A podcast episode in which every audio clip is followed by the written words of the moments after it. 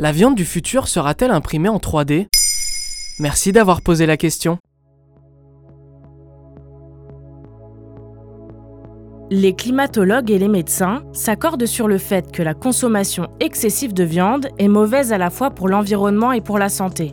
L'élevage industriel représente 15% des émissions de CO2 dans le monde et pose également des questions éthiques sur le bien-être animal. Dans ce contexte, le baromètre Harris Interactive et Réseau Action Climat compte 57% de Français ayant déclaré avoir réduit leur consommation de viande ces dernières années. Si l'on peut trouver des apports en nutriments similaires dans les légumineuses par exemple, changer complètement ses habitudes et sa façon de cuisiner peut être difficile. Pour passer ce cap, une nouvelle technique permet de créer de la viande végétale ou animale éthique imprimée en 3D. Ah ouais? Et comment ça fonctionne? Il y a deux méthodes principales. Une pour faire de la viande végétale et une pour faire de la viande animale sans abattage de bétail.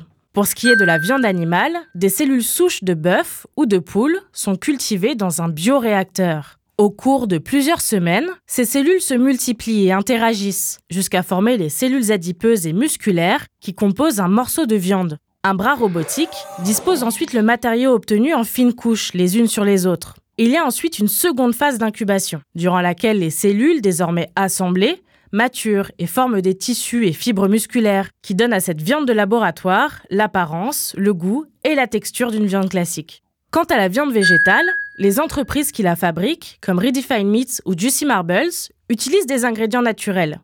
Pois chiches, huile de coco, betterave, pois ou soja, transformés en une pâte extrudée en fines couches, comme pour le procédé animal. Yaron Essel, responsable produit chez Redefine Meats, interviewé par TF1 Info, explique. Je peux modifier son épaisseur, son apparence, la quantité de graisse. Dans 30 minutes, j'aurai mon faux filet prêt à être consommé. Un procédé donc moins long et complexe que pour la viande animale imprimée en 3D. Mais est-ce que c'est bon pour la santé? Pour la viande animale, Dana Hunes, médecin et diététicienne, explique dans une publication du département de santé de l'Université de Californie. En principe, la viande cultivée est presque nutritionnellement identique à la viande d'élevage traditionnelle. Mais avec la viande cultivée, vous pouvez ajuster le milieu dans lequel les cellules vivantes sont développées pour y ajouter certaines vitamines et nutriments qui pourraient modifier, voire améliorer sa qualité nutritionnelle. La viande végétale imprimée en 3D posséderait quant à elle un meilleur apport nutritionnel que la viande animale classique, car elle contient tous les mêmes éléments, mais sans les composants nocifs et les mauvaises graisses. Les deux méthodes permettent également une meilleure conservation.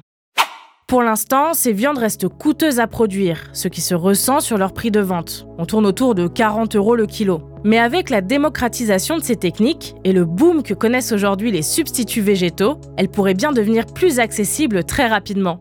Voilà comment pourrait être la viande du futur. Maintenant, vous savez. Un épisode écrit et réalisé par Mayel Diallo. Ce podcast est disponible sur toutes les plateformes audio. Et si cet épisode vous a plu, vous pouvez également laisser des commentaires ou des étoiles sur vos applis de podcast préférés.